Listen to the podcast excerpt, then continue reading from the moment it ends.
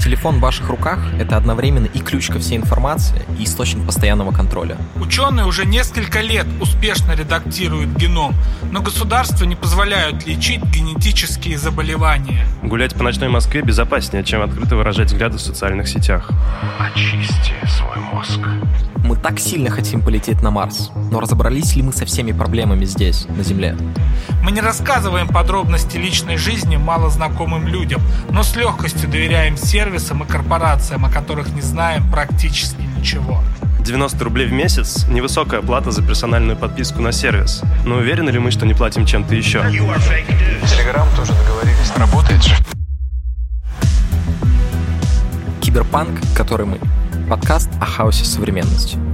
Мы будем рассказывать и спорить о культуре, обществе, политике, этике и эстетике. И о том, как меняются они и мы сами под воздействием технологий прямо сейчас. Я Сергей Простаков, редактор студии «Осторожно, подкасты». Я слабо представляю себе, как технически устроен интернет и как редактирует геном, но зато хорошо знаю историю человечества, и ее уроки не сулят нам ничего хорошего. Меня зовут Тимур Султанов. Я музыкант и саунд-дизайнер. В последнее время меня часто представляют NFT-энтузиастом.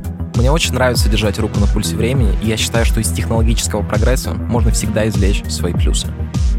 Я Данил Ермаков, разработчик. Я понимаю, как работает интернет и интересуюсь биотехнологиями, но с осторожностью отношусь к инвестициям в криптовалюты. Я постараюсь равновесить две крайности.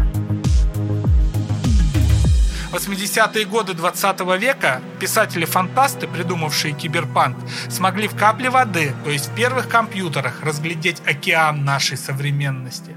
Мы попытаемся научиться понимать логику его штормов, нырять в его глубины и разглядывать циклоны с высоты. Наш стиль мы пока даже не надеемся.